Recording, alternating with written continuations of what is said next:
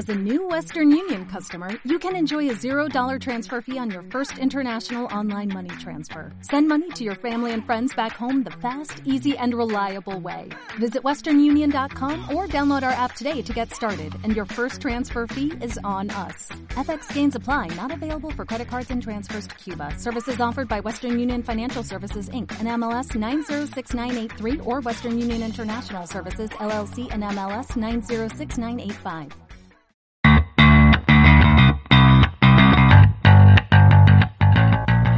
Hola amigos de las artes marciales mixtas, bienvenidos a este segundo episodio de Generación MMA en el que repetimos mesa.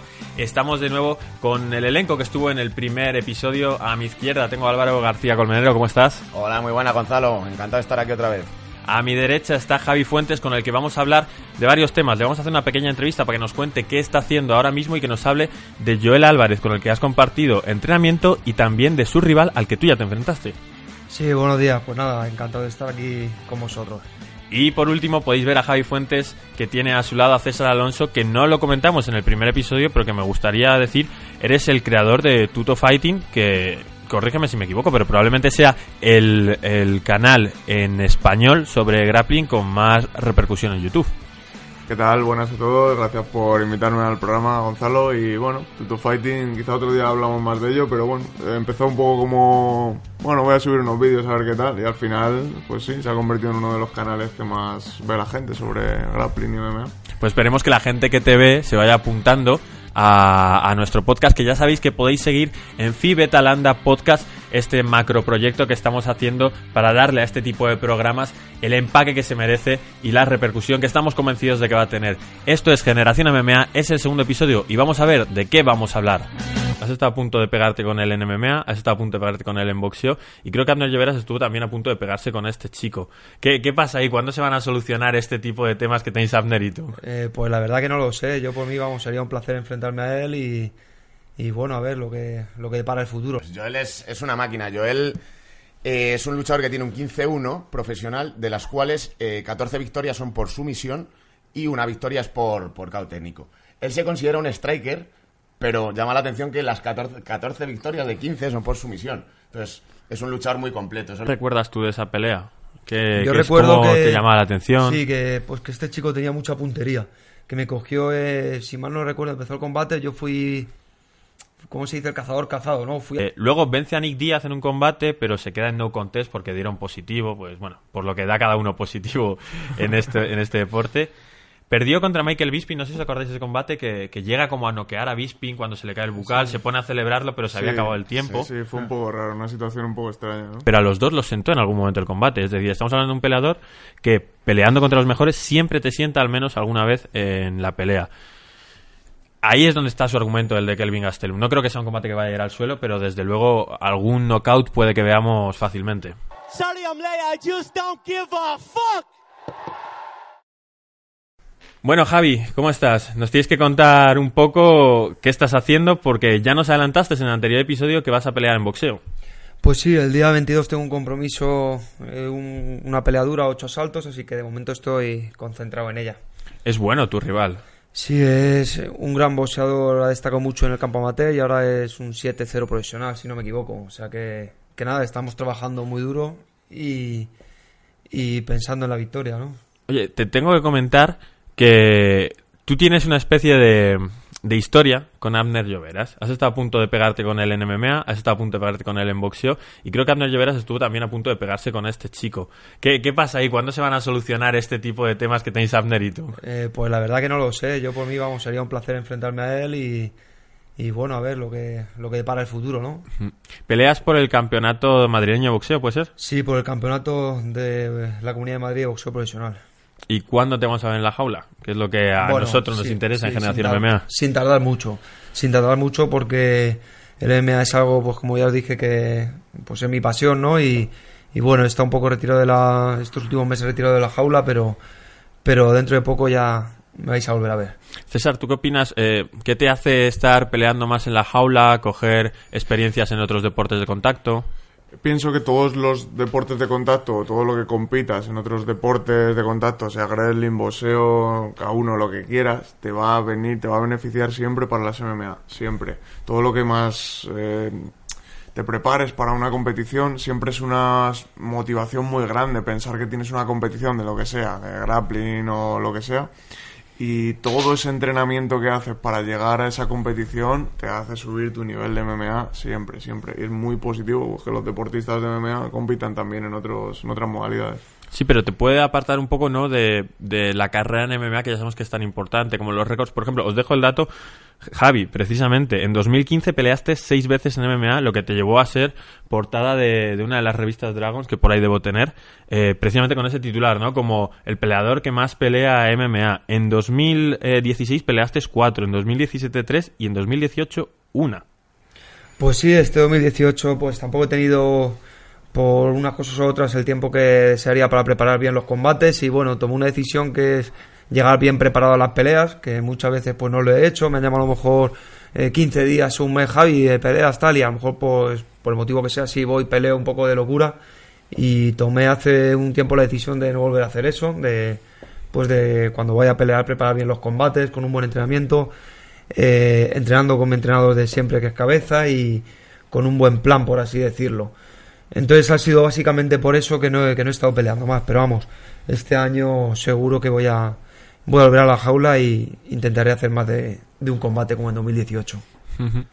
Va un poco también en la madurez de cada peleador, ¿no? Cuando eres joven quieres pelear en cualquier sitio, si ves más dinero, pues te lanzas. Sí, justo. Pues sí, pues muchas veces cuando eres más joven pues ves las cosas de otro, de otro prima, ¿no?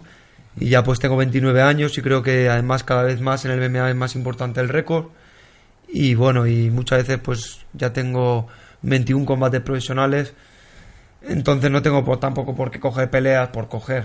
Y, bueno, y principalmente por eso el motivo que no, que no peleo tanto como antes. Pero fíjate cómo es el caso, que estábamos hablando antes Álvaro y yo y me comentaba él que algún chico más joven le habían ofrecido un buen combate y que solo por saber que iba allí un poco a perder, dijo, no, yo paso a paso. Sí, yo creo que, que es muy importante lo que, lo que hablamos siempre. Un luchador al final su DNI es su récord. Entonces creo que debe cuidar muy bien cada pelea que escoge y llevar una preparación óptima. Si no, no. Creo que no, que no. además de que pones en riesgo tu salud y con las MMA no puedes andar jugando. Yo creo que, ha hecho bien Javi. Sí, yo creo que lo que, lo que dice Álvaro pues lleva toda la razón del mundo. Y ahí también entra en parte y juega un papel muy importante el entrenador.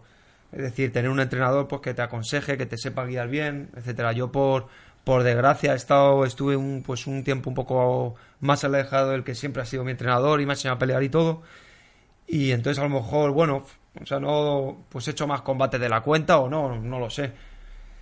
Entonces eso, pues que es muy importante siempre que el chico sepa dónde ir y que tenga alguien detrás pues que pues que le apoye un buen pues un buen preparador, un buen manager también, etcétera. Claro, porque es, es muy curioso y vamos a hilar un poco con uno de los motivos de esa entrevista. Eh, tu último combate lo has ganado contra un rival al que acaba de ganar Joel Álvarez. Eh, ¿Te ayudó en la preparación de ese combate? No, fue posterior, yo creo, ¿no? El... Eh, sí. Eh, habéis estado entrenando este, este verano. Sí, yo iba a pelear con, un chico brasileño que, que no peleó porque creo que le picó un escarabajo búlgaro o algo así. No, es broma, no es broma.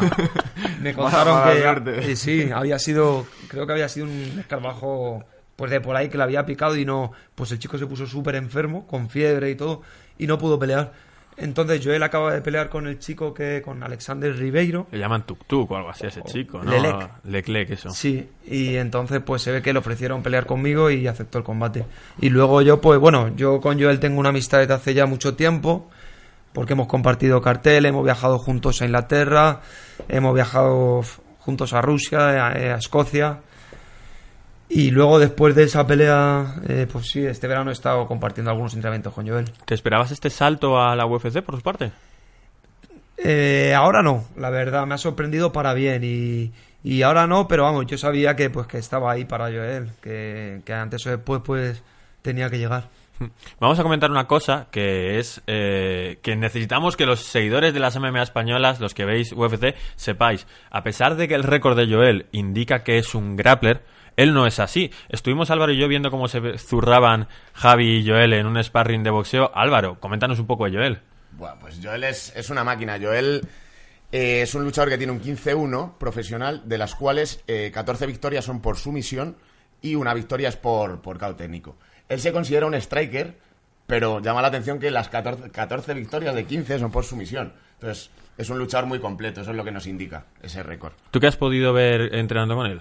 Bueno, pues veo a Joel muy completo, eh, pelea muy bien arriba, lucha muy bien y luego la parte de grappling pues también es una máquina, ¿no? Eh, su récord lo dice. Entonces, bueno, pues creo que tenemos un, pues un, un atleta completísimo y fuerte en todos los campos.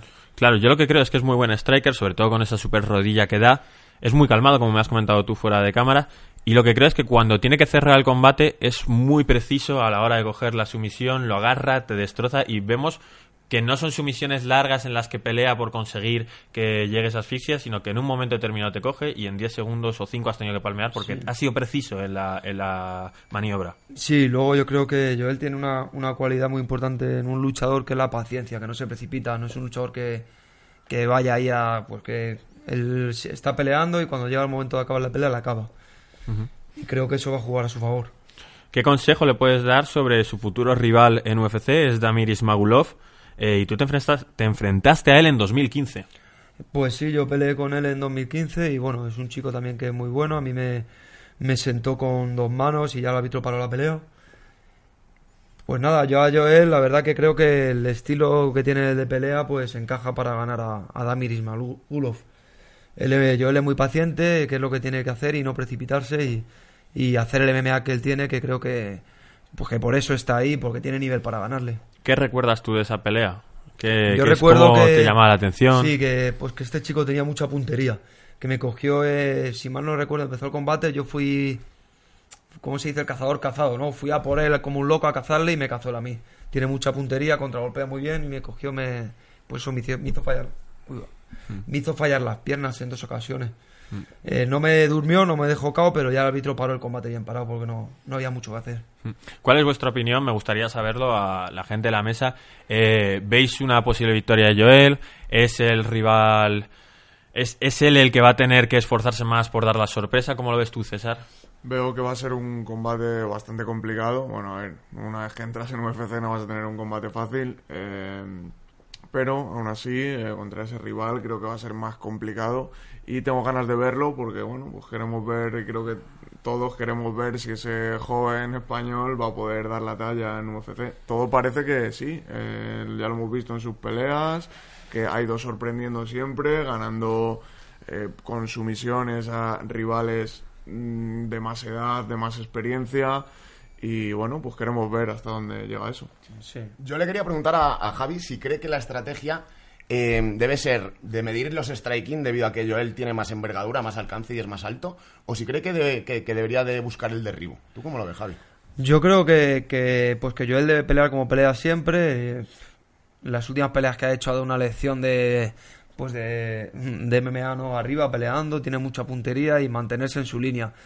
Y además yo creo que Joel es un finalizador, o sea, eh, ha finalizado muchos combates porque se está llevando la pelea arriba, entonces su rival quiere tirarla al suelo y se lleva la sorpresa que el Joel en el suelo es una máquina. Es- Entonces, Teje la tela de araña para que Sí. te vayas al suelo con él y no, te no me extrañaría que pasase algo de eso, la verdad. Yo veo... probablemente físicamente suele estar por encima de sus rivales. Y a veces no solo la sumisión depende de la técnica, sino de que tú le estás cansando con el striking y cuando ya llega al suelo ya está la cosa eh, pues más metida, ¿no? Ya está todo finiquitado. Sí, yo creo que pues que sí, que Joel se puede llevar el combate, la verdad. Pues esta es la opinión que tienen eh, los componentes de la mesa de Generación MMA. Vemos a Joel con posibilidades de, de vencer a este super ruso, a, bueno, kazajo creo que es, Damir Ismaulov. Y tendrá una pelea en UFC Praga que es en nada apenas. Creo que es el 23 de febrero. ¿Alguien me puede ayudar con esa fecha? Sí, es el, es el 23 de febrero. Pues nada, Joel, mucha suerte. Espero que hayas tomado buena cuenta de los consejos que te ha dado Javi. Y vamos con el siguiente bloque. Ey, ey, ey, espera, para el carro. Esto no se puede quedar en blanco. Entre bloque y bloque tiene que haber algo. ¿Qué te parece música? ¿Qué te parece imágenes? Mm, Vaya, no tenemos los derechos de la UFC. Oh, bueno, ¿y si metemos un anuncio? Sí, amigos, si quieres meter tu marca, quieres meter tu producto en Generación MMA, es posible. Aprovechate que los precios ahora son bajos. Aprovechate y podrás ver todos tus productos en un anuncio como este o mejor en Generación MMA. Escríbenos y veremos qué podemos hacer por ti. Yeah. Pues ya estamos en este segundo bloque de este segundo episodio de Generación MMA y hoy vamos a analizar la previa de, de Gastelum contra Whitaker, defiende el cinturón del peso medio del peleador australiano Robert Whitaker y bueno, sorprende porque es una cartelera en la que hay dos super peleones pero en el camino eh, quizás no es una cartelera muy espectacular, es una cartelera que se hace en Australia y está hecha para los australianos. Si queréis saber algunos peleadores a seguir, os recomiendo a Lando Banata, que se enfrenta a Marcos Mariano. Una situación muy rara, os estaba comentando. eh, estos peleadores que pelean en grandes ligas también un poco por ser amigos de otra gente. Sí, en este caso, si no me equivoco, creo que el rival, ¿cómo has dicho que se llamaba? Marcus, Marcos Mariano. Marcus Mariano creo que es del gimnasio de Anderson Silva, puede ser, ¿no? Entonces Sí.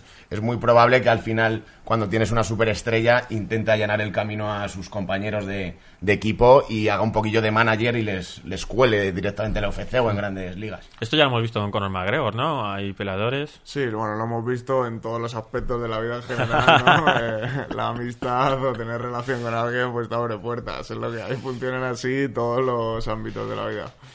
Bueno, pues con Conor McGregor ya sabéis, mucha gente dice que Dylan Danis está en Bellator, que, que Arten Lobo ha tenido muchas peleas. Creo que ahora, creo que ya no está en UFC, Artel Lobo. Sí, ha pedido que le rescindan el contrato.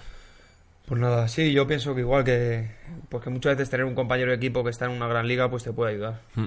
Recomendamos este combate principalmente por Lando Banata, que empezó casi noqueando a Tony Ferguson en su debut de, en UFC, aunque luego ha tenido mala suerte, ya sabéis, una victoria, eh, tres derrotas y dos combates empatados. Es raro empatar un combate en MMA, ¿no? O sea, es raro, aunque, bueno, yo creo que de- a lo mejor debería darse más ese caso y a lo mejor se evitarían tantas decisiones controversiales. Pero bueno, ya igual es otro tema. Pero sí, suele, Sí, suele ser suele ser difícil. un tema de debate. Den, den empate. También recomendamos a Rani Yaya, ya sabéis, este veteranísimo grappler eh, con un montón de finalizaciones. Probablemente se enfrenta a Ricky Simon, que es una, una gran promesa.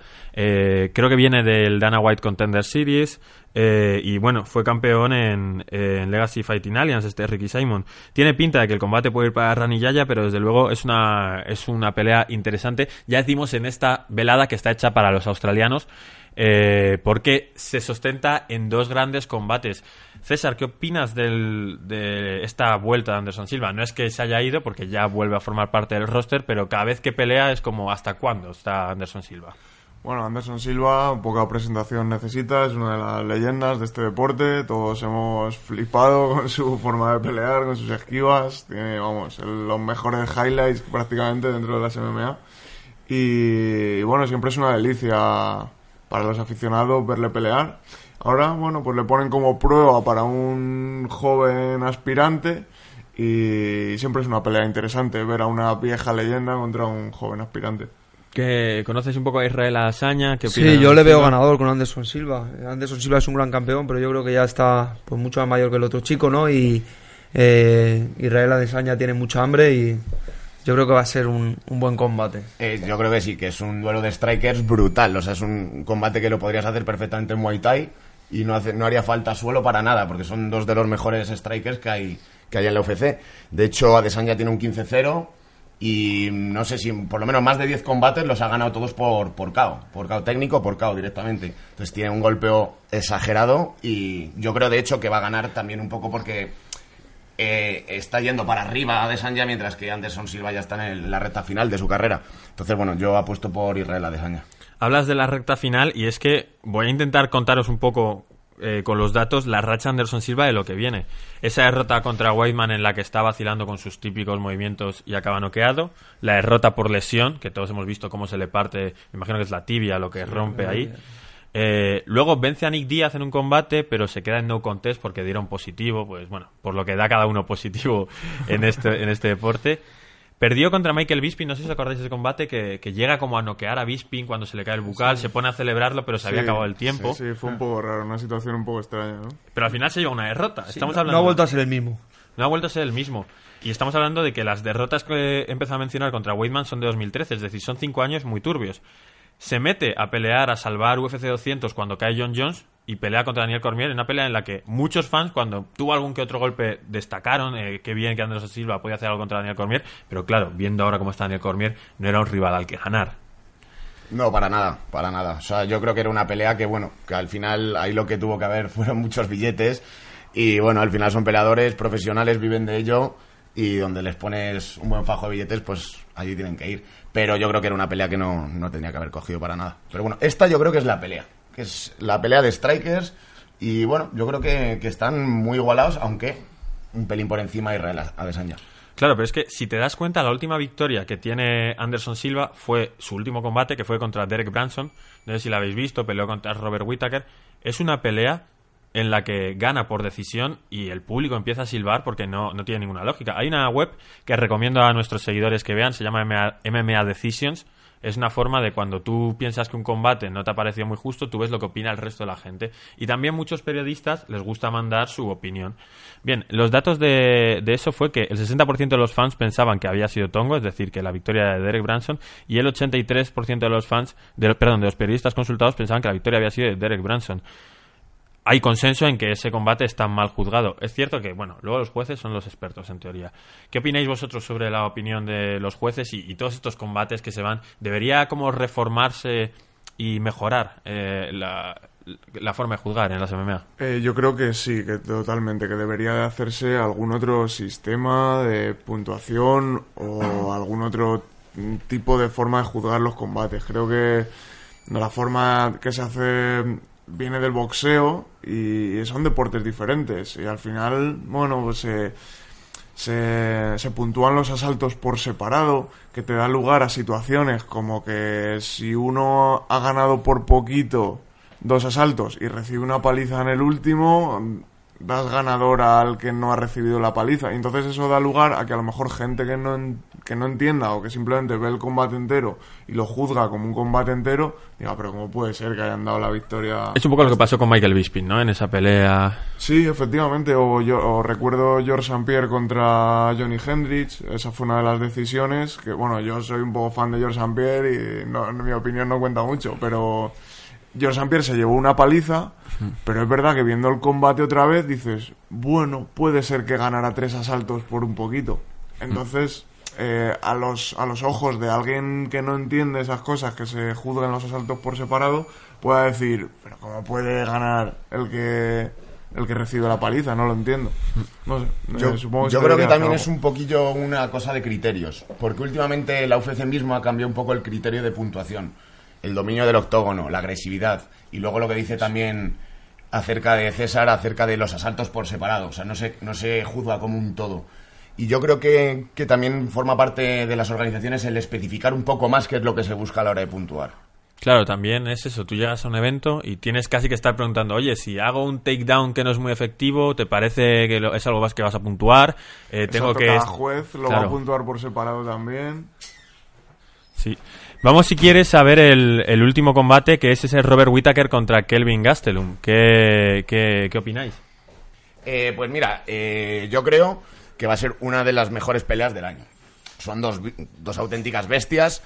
Eh, Gastelum tiene 27 años, Whittaker tiene 28, son muy jóvenes, muy fuertes, muy potentes. Peso medio, ya sabemos que una mano que des bien, que entre bien es un KO. Y bueno, de récord tiene Whitaker 24, 20 victorias, 4 derrotas. Gastelum tienen 15-3, es decir, tienen los dos mucha experiencia. Yo creo que va a ganar Gastelum. Me voy a, me voy a tirar a la piscina. Yo creo que va a ganar Gastelum. Wow, es apostar por el menos favorito, quizás, ¿no? Desde luego. Pues yo la verdad que también veo que la posibilidad de que gane Gastelum, porque en ese peso lo veo muy fuerte y su mano yo creo que pesa mucho. Pero bueno, ante todo yo creo que va a ser un buen combate y, nada, una pelea muy, pues muy bonita para verla, a ver si hace los cinco asaltos. Es muy curioso que son peleadores muy jóvenes. Eh, Whittaker tiene 28 años, eh, Gastelum tiene 27. Están peleando, uno defendiendo el título y otro optando a él. Y encima que ambos empezaron como welterweights, que es curioso que lo decía alguna persona, dos welterweights disputándose con todo el sentido del mundo el título de peso mediano. ¿Qué opináis de, de los pesos? Eh, ¿Son tan influyentes como parecen en las MMA? Sí, por supuesto, y creo que debería ser un, pues un tema quizás a tratar en otro programa, ¿no? El tema del peso en MMA, porque, porque es tan importante, si lo es, a la hora de todo, eh, a la hora de sentir los golpes, de darlos, de los intercambios de grappling, se nota mucho el peso. Y entonces, ¿por qué ocurre esto? De que tenga que haber unos cortes de peso y tenga que haber unas categorías que nadie cumple, entre comillas, porque todos quieren ir a la más baja y al final, pues gente como, como Gastelum, pues fallan pesos, en- sufren para darlo y prefieren quedarse en su, en su categoría, que es lo que debería ser. Yo creo que también deberían sacar ya categorías intermedias. Pues aunque sea fijarse un poco más en el boxeo, que en lo que en MMA hay dos categorías, en boxeo hay cuatro. Entonces yo creo que por ejemplo de 70 a 77 es un salto muy grande, 7 kilos. Yo creo que una categoría intermedia pues vendría bien a, a muchos luchadores. Sí, es algo que se está esperando sobre todo en el- los saltos grandes. Sí, y yo lo que dices de peso welter, que son 77 kilos y esto 83, que ellos eran welter y ahora pelean en peso medio, yo creo que es el ejemplo de que cuando estás en tu peso más o más cercano a tu peso real, eh, tienes más fuerza, tienes más energía, estás mejor como peleador, yo creo. Entonces, por eso mismo, dos peleadores que eran de 77 kilos ahora están disputando un cinturón de 84 kilos, que creo que es el, el peso medio. Yo creo que eso es importante también, el estar cercano a tu peso para no hacer un corte tan, tan agresivo. Yo pienso como Álvaro también. Sí, fijaos la, la importancia de estar en tu peso, la fuerza que ha ganado Gastelum. Eh, tiene cinco peleas en el peso middleweight. eh, ha noqueado a tres de esos peleadores, ganado por knockout. Eh, de las otras dos peleas, en una ha ganado y en otra no. Eh, a Souza le ganó en decisión y a Weidman perdió por porque le finalizó con una llave, pero a los dos los sentó en algún momento del combate. Es decir, estamos hablando de un peleador que peleando contra los mejores siempre te sienta al menos alguna vez en la pelea. Ahí es donde está su argumento, el de Kelvin Gastelum. No creo que sea un combate que vaya a ir al suelo, pero desde luego algún knockout puede que veamos fácilmente.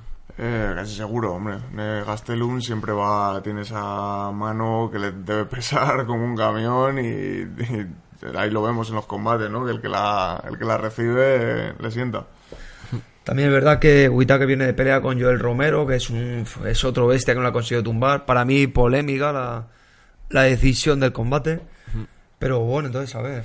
No es una pelea que la verdad que es muy. No se sabe mucho lo que, lo que puede pasar, ¿no? Claro, por eso es favorito Robert Whittaker, porque viene a defender dos veces el título contra Joel Romero, que ahí es poco, lleva nueve victorias consecutivas. El último que lo noqueó fue Stephen Thompson en el peso welter, el karateca este que, que ha peleado contra Tyron Woodley en dos ocasiones. Y lo que sorprende a Robert Whittaker en ese combate que estamos hablando es que eh, desde el primer asalto se rompió la mano derecha. Con la, bueno, no sé, no sé si es zurdo o diestro ahora mismo, se, se rompió la mano del directo. Y ha estado los cinco asaltos para vencer a Joel Romero sin poder golpear con ese golpe. Es un guerrero. Sí, desde luego que sí. Entonces, ¿con qué nos quedamos cada uno? Yo, eh, yo voy a apostar por Whittaker. Ha sido un peleador que me ha sorprendido siempre. Prácticamente nunca, nunca apostaba por él y siempre ha acabado ganando. Así que le voy a dar mi voto de confianza. Yo voy a decir Gastelum porque me gusta más como pelea él. ¿sabes? Me dejo guiar por. Yo quería señalar, Gonzalo, que es que además en la última pelea que tuvo, que es muy controvertida, la decisión contra Joel Romero fue nombrada la pelea del año. O sea, que espectáculo va a estar garantizado, pero voy a apostar yo por Gastelum, por Gran and Pound o por una mano de esas que le pesan como un camión que puede noquearle perfectamente a Whittaker. Vamos a escuchar las declaraciones de Kelvin Gastelum y opinamos sobre ellas. físicamente y mentalmente diferente, ¿no? Pero dentro de mí todavía soy, ¿verdad? Me- mismo muchacho de, que estaba en Ultimate Fighter, ¿no? Este, todavía me gusta hacer bromas, todavía me gustan las caricaturas, todavía me gustan los videojuegos, o sea, no he crecido tanto, no, no es cierto, pero no, sí he madurado bastante, ¿no? Tenía 21 años cuando entré en el show, la gente me ha visto madurar durante los últimos 7 años ya, ¿no? Casi tengo 27 años y... ah, y pues yo creo que pues la gente ha, ha visto mi trayectoria hasta, hasta ahorita. Esta es una nueva era que van a venir viniendo los mexicanos, los latinos, eh, subiendo en la cima de las MMA. Antes era en el boxeo, ahora estamos en la nueva era, en la nueva generación, donde se van a ver más latinos, más mexicanos, como Henry, como, como yo, como Caín, este, como Brian Ortega, etcétera. Y Valentina, aunque es de Rusia, pero sí representa a los latinos. La verdad, no me importa ir a la casa de él, no me importa ir hasta el otro lado del mundo, aunque sí cuesta, ¿no? Pero, pero, pero es por un, motivo, ¿no? Y un objetivo que es, que es el pelear por el título y pues voy a hacer todo lo posible para ganar ese título. Me gustaría hacer referencia a que ha ido mencionando a los peleadores latinos y ha hablado de Henry Cejudo, de Caín Velázquez, de Brian Ortega, de Valentina Shevchenko y ninguno de los cuatro es realmente creo que nacido en, Latinoamérica o España, por meternos en ese grupo. Son peleadores Bueno, Valentina Shevchenko, evidentemente, con Perú tiene que ver lo que ella quiera tener que ver. Y, y, sin embargo, los otros peleadores que ha mencionado son estadounidenses de familias latinoamericanas. Queda todavía un pequeño paso para tener tanta presencia por parte de los países sudamericanos y de España. Bueno, yo creo que el, deporte está creciendo en todo el mundo a la vez. El mundo ya es una cosa global, todo el mundo tiene internet, todo el mundo ve los combates que ocurren al otro lado del mundo en directo y todo el mundo quiere ser esa persona, quiere ser ese campeón, quiere ser ese líder de masas, tener fans, tener seguidores. Ya todo el mundo quiere eso, es algo innato al ser humano. Y las MMA se están expandiendo mucho. Todos los... Eh, siempre hay... Eh, este este empujón de gente que está creciendo interesándose por las MMA lo va a ver en todo el mundo, siempre. Los latinos eh, está subiendo bastante, está viendo mucho más, pero también de otras partes del mundo. También vemos cada vez más rusos, cada vez eh, gentes de otras partes del mundo que también quieren eso, quieren ser campeones, quieren ser líderes. Al final es un crecimiento global. Sí, yo opino, opino igual que César. Al final se ha globalizado todo y ahora es muy fácil tomar un avión irte, pues, por ejemplo, de Colombia a Estados Unidos a entrenar a, al American Top Team o a cualquier gimnasio de referencia. Entonces, bueno, yo creo que ya están, o sea, que ya están los latinos ahí, no, no falta, o sea, ya tenemos, joder, puedes ver en Argentina a Guido Canetti. Eh, en Poncinibio, por supuesto. Poncinibio. Hay un montón de, de, peleadores de habla hispana y de países de Sudamérica que ya, ya les tenemos ahí. Quizá le falta un gran campeón todavía, sí, seguramente, que puede ser la oportunidad ahora de Kelvin Gastelum. Pero yo creo que, que, el nivel se está equiparando mucho y que como ya tienes la posibilidad de ir a otros países a entrenar con los mejores, yo creo que, que ya está, están globalizadas las MMA.